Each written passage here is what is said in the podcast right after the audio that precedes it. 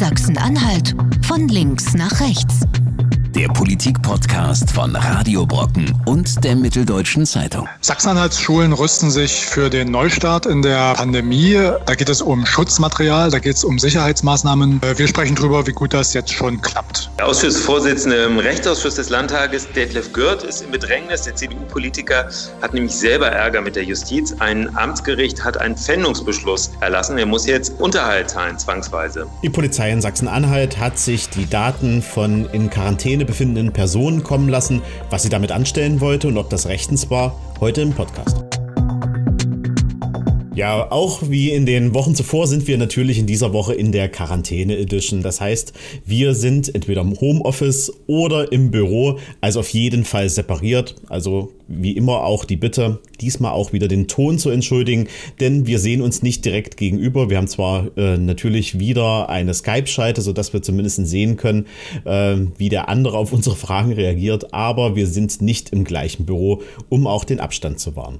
Und den Abstand, den wahren ja auch die Schüler zurzeit in Sachsen-Anhalt. Seit Donnerstag geht es ein bisschen wieder los. Da dürfen zumindest unsere Abiturienten wieder in die Schule, aber wie das Ganze angelaufen ist, das war ein bisschen, naja, gefühlt ruckelig, denn ähm, die einzelnen Schulen, die sollten ähm, sich Quarantänepläne überlegen und auch die einzelnen Städte und Gemeinden äh, sollten dazu arbeiten, aber nicht in jeder Stadt äh, kam das gleichmäßig gut an und nicht, es gibt kein einheitliches Konzept für alle Schulen. Jan, wie ist denn das so aus deiner äh, Wahrnehmung angelaufen in den Schulen? War das äh, ein guter Start in eine sichere Schulzeit? Das kann funktionieren. Äh, das ist die eine das eine Fazit von gestern. Das zweite Fazit ist aber, das ist ein riesen organisatorischer Aufwand. Also ich war in der Berufsschule gestern in Halle, die jetzt auch aufmachen, weil die auch Abschlussklassen haben.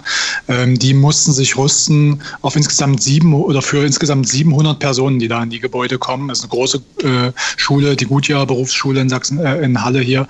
Und ähm, das Offensichtlichste ist, dass die halt große Abstände in den Klassenräumen erstmal halten. Das kann man sich ja noch vorstellen, vielleicht, dass da die anderthalb Meter eingehalten werden. Aber ansonsten ansonsten, man hat da gesehen, was da ansonsten alles noch dranhängt. Zum Beispiel haben die wie so eine Art Wegleitsystem in der Schule jetzt äh, sich einrichten müssen mit ganz vielen Türen, Schildern, die gesperrt sind, in die du nur durch bestimmte Richtungen durchgehen kannst. Das heißt, wenn du ins Schulgebäude möchtest, musst du bestimmte Türen nehmen, in andere darfst du nicht rein ähm, und andere sind nur für den Ausgang da, sodass du wie beim Flughafen sozusagen niemals sich kreuzende ähm, Gästeströme oder Schülerströme hast. Ähm, also äh, riesen, riesen Komplikationen äh, da beim Aufbau dessen. Und dann geht es natürlich am Ende auch ums Schutzmaterial. Da sagen die Schulen, wir haben das gehört, dass das Ministerium uns versprochen hat, dass wir was bekommen. Also Schutzmasken, Desinfektionsmittel. Aber in dieser Schule war es jetzt so, die haben ein bisschen bekommen. Das war ein Starterkit mit ein bisschen Desinfektionsmittel für die Geländer, für die Tische und zehn Masken insgesamt. Äh, da kann man sich ausrechnen an seinen äh, zwei Händen, wie lange das äh, halten wird. Da wird wohl noch Material kommen, aber das ist jetzt aktuell die Lage. Das war ein interessanter Start, weil ähm, ja die, äh, das Bildungsministerium angekündigt hat, eben nur mit den Abschlussklassen zu beginnen. Das heißt, insgesamt ist ja nur ein ganz kleiner Teil aller Schüler in Sachsen-Anhalt äh, derzeit in den Schulen. Und trotzdem, man, man denkt nur die Abschlussklassen, und trotzdem war es ja bei dieser Berufsschule, die du da besucht hast, ein Riesenhaufen Schüler, 700 Menschen auf einen Schlag. Das können sich die Leute wahrscheinlich gar nicht so richtig vorstellen. Ne? Ja, und da ist ein Riesendurchlauf, ähm, dadurch, dass die ja immer nur zeitweise oder einige von denen nur zeitweise an der Schule sind, dann wieder ins Unternehmen gehen, dann wieder an die Schule kommen und das auch ständig wechselt, ähm, ist das natürlich eigentlich in Pandemiezeiten noch gefährlicher, weil die ja noch Kontakt in die Unternehmen haben, die kommen teilweise über Bundeslandgrenzen. Also äh, da erahnt man, was das, was das für Riesenprobleme eigentlich mit sich bringen kann. Ähm, gestern waren fast alle Lehrer mit Maske da, obwohl es ja keine Pflicht gibt, ähm, aber so ernst wird das da genommen äh, bei den Schülern sah es ein bisschen anders aus. Da würde ich jetzt mal mit einer groben Schätzung vielleicht 10 oder 20 Prozent sagen. Ähm, aber bei den Lehrern wirklich fast jeder mit Maske. Du hast ja auch mit Schülern gesprochen, Jan. Erzähl doch mal, wie fühlen die sich denn jetzt eigentlich vorbereitet? Das sind ja die Schüler, die jetzt einen Abschluss machen. Ja. Haben die das Gefühl, dass sie ähm, durch das Lernen zu Hause ausreichend vorbereitet sind? Also bei der Berufsschule gestern, da gab es schon Zweifel. Da sagt einer, der hat schon wirklich gemischte Gefühle, fühlen sich nicht gut vorbereitet, kann man sagen. Äh, das andere ist, dass viele Schüler doch trotzdem ihre Abschlüsse ordentlich machen wollen. Also da gibt es den großen Wunsch, da hätte man ja zum Anfang denken können, die sind vielleicht froh, wenn sie keine Abschlussprüfung schreiben müssen, aber das ist eigentlich auch nicht so. Also die haben jetzt über Jahre sich darauf vorbereitet, da diesen Abschluss zu machen, mit der Prüfung auch äh, und auch ja schon vor der Pandemie viel dafür getan, viel dafür gelernt. Ähm, ja, das ist jetzt so ein bisschen der Zwiespalt, den es da gibt. Wie fühlen sich eigentlich die Lehrer in der Situation jetzt? Ähm, ich habe ja gesehen, ihr habt in dieser Woche auch ein Facebook Live wieder mit Marco Töner gemacht. da war das Thema Risikogruppe auch wieder so ein bisschen umschifft. Das ist ja äh, etwas, wo er nicht so richtig herangeht. Das RKI, das sagt ganz klar, die Risikogruppen, die fangen ab 50 an. Und äh, für Marco Töner, äh, der guckt sich momentan nur Lehrer mit Vorerkrankungen an. Wie fühlen sich denn die Lehrer gerade in der Schule? Fühlen die sich sicher aufgehoben? Also ich habe gestern keinen erlebt, der empört war oder der gejammert hat. Das ist überhaupt nicht so. Also ich habe da eher den Eindruck, es gibt die sowas wie eine Einsicht, ähm, dass die Situation halt einfach total schwierig ist für alle Menschen im Bundesland und in Deutschland und in Europa und weltweit äh, und dass das Leben irgendwie weitergehen muss, eben auch an den Schulen. Und äh, da wird halt nicht gejammert, da setzt man sich die Maske auf und versucht das so sicher wie möglich über die Bühne zu bringen und ermahnt sich gegenseitig. Also das war gestern das große Ding, ähm, die Abstände einzuhalten, die Hände zu waschen. Also wie oft ich gestern da diesen Ausruf gehört habe, Leute, äh, Abstand halten auf dem äh, Schulhof oder zwischen den Gebäuden. Ähm, also da wird drauf geachtet. Äh, das andere Ding ist, äh, dass man natürlich irgendwie sich vorgestellt hätte von Seiten der Lehrer, dass man mehr Desinfektionsmittel zumindest hat, dass es an jedem Eingang einen Spender gibt, du wo du dich ähm, desinfizieren kannst. Das gibt es noch nicht. Da gibt es ein bisschen, äh, gibt's ein bisschen äh, Kritik dran. Das wird, wenn die Ankündigungen des Ministeriums stimmen, wird das noch besser. Wir haben uns mit einer Schulleiterin aus dem Raum Dessau unterhalten und die sagte uns auch, naja, äh, wir hätten uns mehr Unterstützung da vom äh, Ministerium gewünscht. Teilweise hängt es jetzt zum Beispiel an Seife, die mussten sie selbst beschaffen und ähm, das ist natürlich auch ein großer Posten, der jetzt plötzlich in der Schulkasse dann fehlt. Und äh, von den Lehrern, äh, die vor Ort sein sollten, das waren 15 Stück, haben sich fünf jetzt schon krank gemeldet, weil sie in die Risikogruppe fallen, weil sie halt Vorerkrankungen haben und sagen, äh, wir trauen uns jetzt nicht in die Schule, das ist jetzt äh, nicht der richtige Ort. Ähm, das könnte schwierig werden. Ich habe in, in dem Zusammenhang, weil der Bildungsminister das auch immer wieder so vor sich herträgt, es gäbe da eine Absprache mit der KMK und mit dem RKI, ähm, dass die das sind die Kultusministerkonferenzen und das Robert Koch Institut, ähm, genau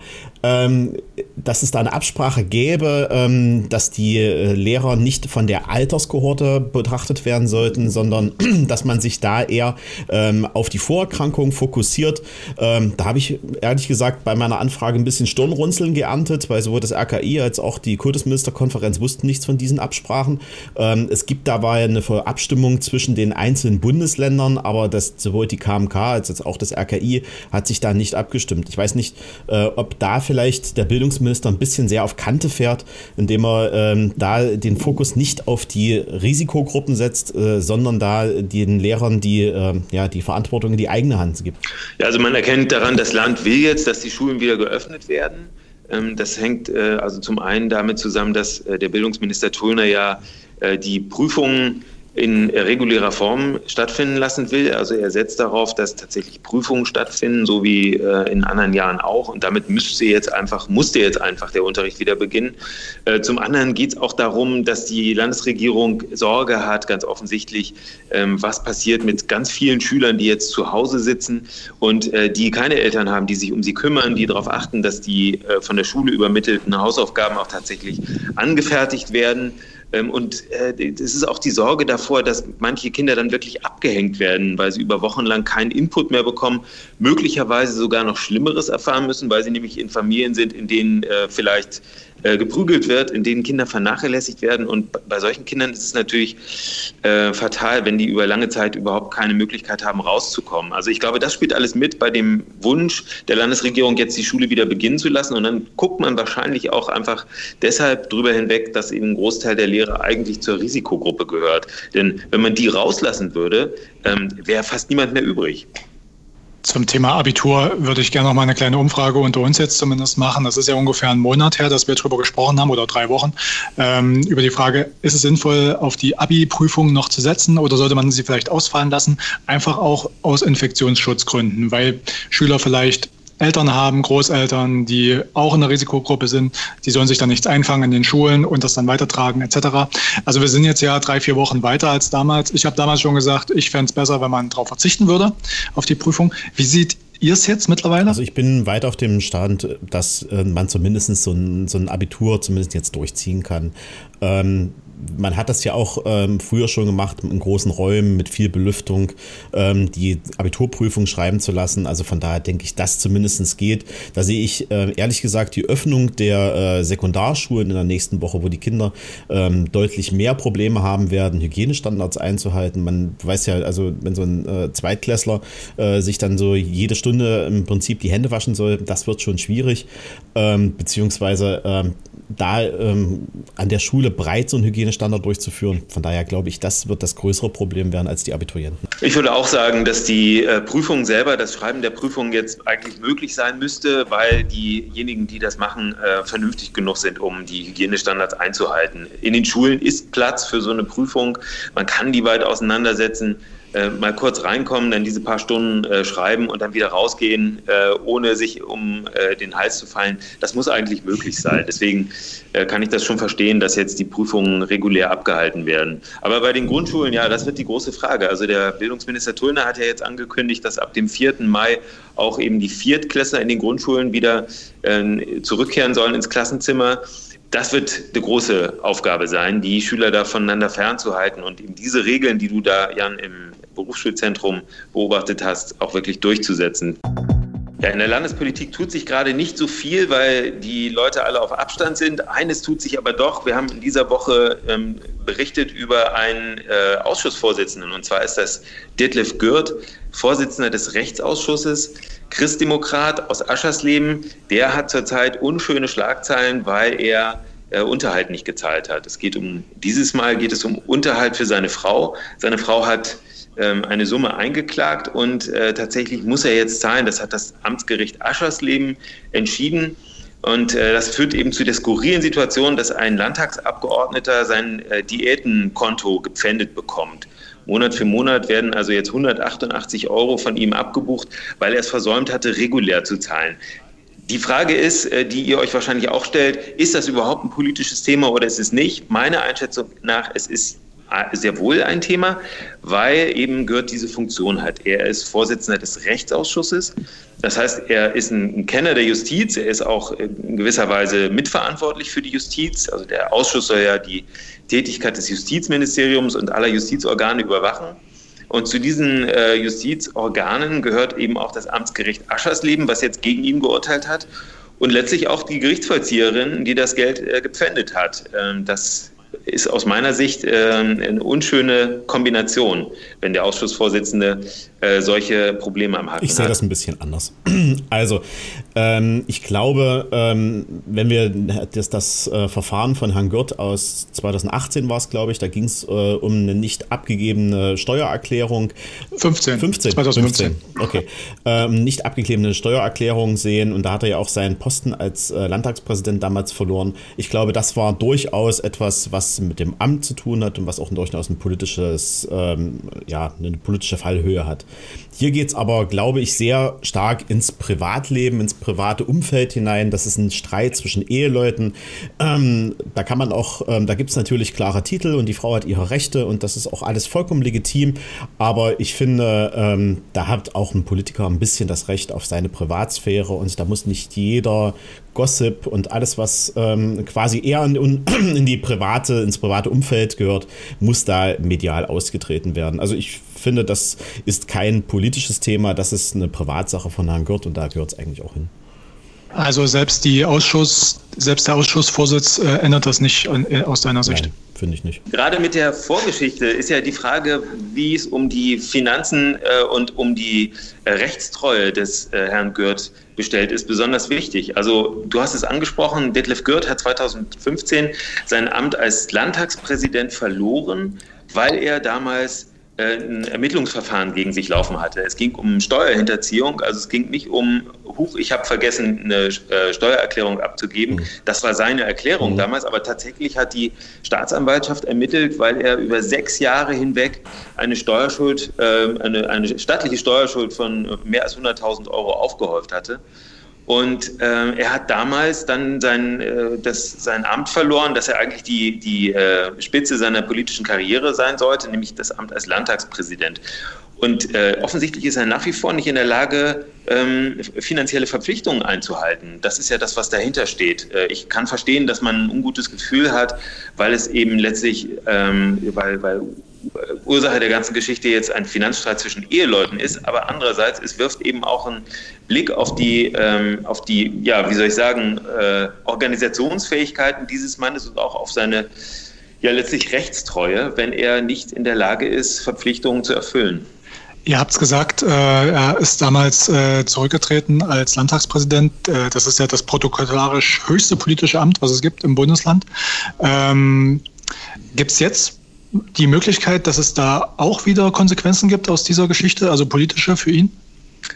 Also äh, das er hat ja jetzt im Prinzip äh, kein, kein Amt in der ersten Reihe mehr, sondern in der zweiten Reihe. Das ist, muss man immerhin sagen. Also er ist kein einfacher Abgeordneter. Als Ausschussvorsitzender hat er eine wichtige Funktion auch. Ansonsten ähm, ist natürlich die Frage, wie die CDU jetzt mit, seinem, äh, mit seinen Schlagzeilen umgeht. Und ähm, also wir haben in unserer Donnerstagsausgabe berichtet, dass eben die erste CDU-Politiker auf Abstand von ihm gehen. Der CDU-Kreisvorsitzende im Salzlandkreis, ähm, das ist der Staatssekretär Schellenberger, der sagt, das wirft kein gutes, äh, also kein sehr vorteilhaftes Bild, sagte er. Auch Politiker haben eine, also besonders Politiker haben, eben auch eine Vorbildfunktion. Aber das kann ich da mal kurz einhaken?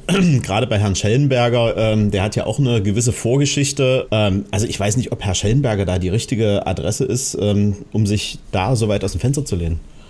Naja, das Argument kann ja jetzt nicht sein, weil Schellenberger selber schon mal äh, unschöne Schlagzeilen hatte, äh, äh, kann er sich nicht mehr äußern. Er ist der Kreisvorsitzende. Er muss letztlich entscheiden, muss auch eine Empfehlung geben, finde ich, äh, bei der Frage, ob äh, der CDU-Abgeordnete Gürt auch weiter Abgeordneter sein soll. Die Entscheidung steht ja demnächst an. Irgendwann funktioniert das politische Leben wieder, Versammlungen sind möglich und dann muss die CDU im Salzlandkreis ja entscheiden, ob Gürt äh, wieder äh, Landtagskandidat werden soll, Direktkandidat für den Wahlkreis Aschersleben. Und da erwartet man natürlich auch vom Kreisvorsitzenden dann eine Einschätzung. Ich fand es jedenfalls interessant, dass er da äh, auf Distanz gegangen ist. Ansonsten teilt er übrigens deine Einschätzung, Lars, dass es kein Thema ist, was in Zeitungen gehört.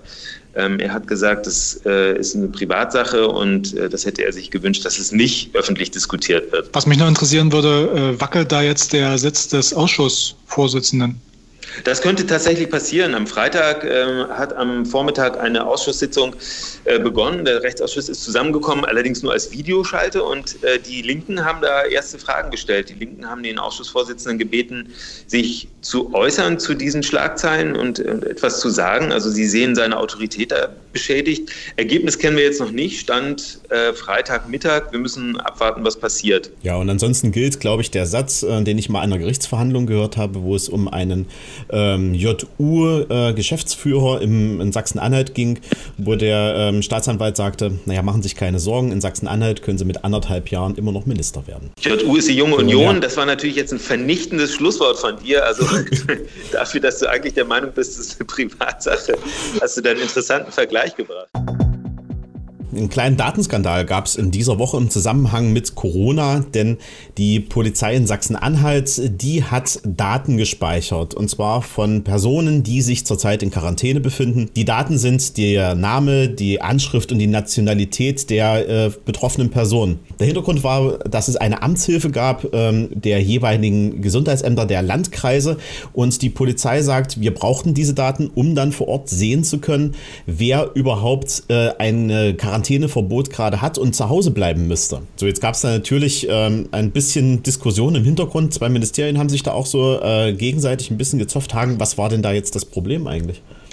Ja, offensichtlich gab es äh, Widerspruch vom Landesdatenschutzbeauftragten. Ähm, Harald von Bose ist der Beauftragte, der ist zuständig für den Schutz der Daten und der hat Widerspruch eingelegt. Der hat dieses Vorgehen des Innenministeriums kritisiert. Und äh, das Ganze ist am Mittwochabend aufgeflogen oder rausgekommen, weil nämlich äh, eine linken Abgeordnete, Henriette Quade, äh, das Ganze öffentlich gemacht hat. Die hat offensichtlich das Schreiben des Innenministeriums ähm, in den Händen gehabt und hat auch mitgekriegt, dass äh, das Ganze gestoppt wurde. Also das Ganze hat, diese ganze Datenübergabe hat an wenigen Tagen Ende März stattgefunden, ist also längst beendet. Und die Frage ist trotzdem, war das eigentlich notwendig? Also das Innenministerium hat die Landkreise und die Großstädte angewiesen, ihnen die Daten zu übergeben, damit die Polizei nachgucken kann, ob die wirklich in Quarantäne sind. Und das Innenministerium hat in äh, einer Erklärung auch gesagt, das sei abgestimmt gewesen mit dem Sozialministerium. Und äh, Lars, du hast, glaube ich, mit dem Sozialministerium gesprochen. Was sagen die denn eigentlich? Ich habe mich mit dem Sozialministerium unterhalten und die sagten, naja, wir haben diese Verordnung mitgezeichnet, haben wollen, wollte das das Innenministerium. Ähm, wir haben diese Daten eigentlich gar nicht gebraucht. Gebraucht hat es nur die Polizei und die haben es genutzt, um herauszufinden, wenn jemand auf der Straße läuft äh, oder sich auf dem Par im Park aufhält, ob der vielleicht ein Quarantänepatient ist. Ähm, das Ganze finde ich natürlich ein bisschen eigentümlich, weil stellen wir uns mal jetzt vor, ähm, das ist ja eine Stichprobenkontrolle im Grunde genommen und da jemanden zufällig zu finden, der jetzt auch noch ein Quarantänepatient ist, bei, ich glaube, der aktuelle Stand war da 871 eingetragenen Personen, das ist schon ein ziemlicher Glückstreffer, den man da erwartete. Und die, ob die Polizei dann diese Daten wirklich benötigt und ob das effizient war, das steht auf einem anderen Blatt Papier. Ich glaube, wenn ich es richtig verstanden habe, geht es um solche Fälle, aber auch um andere. Zum Beispiel, wenn die Polizei äh, zu Einsätzen gerufen wird, äh, wo es möglicherweise um häusliche Gewalt geht oder so. Also die müssen in eine Wohnung mhm. oder in ein Haus rein und äh, die könnten dann mit so einer Datei abgleichen, sind die gerade in Quarantäne, die Leute, zu denen ich da jetzt komme. Und das hieße dann wiederum, dass die Polizei da sich auch selbst schützen muss, besser als sie es bei einem regulären Einsatz machen müsste. Ähm, ist ja auch egal im Grunde jetzt. Ähm, die Praxis ist erstmal gestoppt, nach wenigen Tagen gestoppt worden. Das gibt auch, äh, das geht auch weiter jetzt im Landtag. Ich habe gestern mit dem grünen Innenpolitiker Sebastian Striegel gesprochen darüber. Der fühlt sich falsch informiert. Äh, der hat das Innenministerium vor ein paar, Fra vor ein paar Tagen gefragt, äh, wird das gemacht? Gibt es diese Praxis? Und das Ministerium habe daraufhin gesagt, nein, das wird nicht gemacht. Jetzt ist aber rausgekommen, ja doch, äh, das ist durchaus so erhoben worden. Ähm, und er äh, möchte jetzt ähm, über die Verfassung, äh, über einen Paragraphen, den es da gibt, ähm, die Akten dazu haben zu diesem Vorgang. Also wer hat das in Auftrag gegeben und zu welchem Zweck? Da werden wir möglicherweise, ich weiß nicht, wie lange es dauert, Tage, Wochen, Monate, irgendwann wissen, warum genau diese Daten jetzt erhoben worden sind für die Polizei ist ja am Ende des Tages auch nicht wirklich eine vertrauensfördernde Maßnahme. Ich meine, wir sind jetzt gerade in einer sehr angespannten Situation. Ähm, der Staat hat sehr viele Rechte und Befugnisse und wenn dann äh, mit den Daten auch noch so umgegangen wird, dass es hinterher rauskommt, dass es nicht mal datenschutzkonform ist, dann ähm, ist das natürlich nichts, was ähm, die Bevölkerung ähm, in einer Sicherheit wiegt. Das war die aktuelle Folge Sachsen-Einheit von links nach rechts, die ein bisschen abrupt endet, da wir den Hagen Eichler gerade aus der Leitung verloren haben. Das ist vielleicht auch das Thema unserer nächsten Folge. Digitalisierung in Sachsen-Anhalt. Die Leitungen sind ja nicht so stabil. Stabil bleibt trotzdem unser Format hier jede Woche Freitag neu Sachsen-Anhalt von links nach rechts. Sachsen-Anhalt von links nach rechts. Der Politik-Podcast von Radio Brocken und der Mitteldeutschen Zeitung. Jederzeit auf Audio Now und in der Radio Brocken App.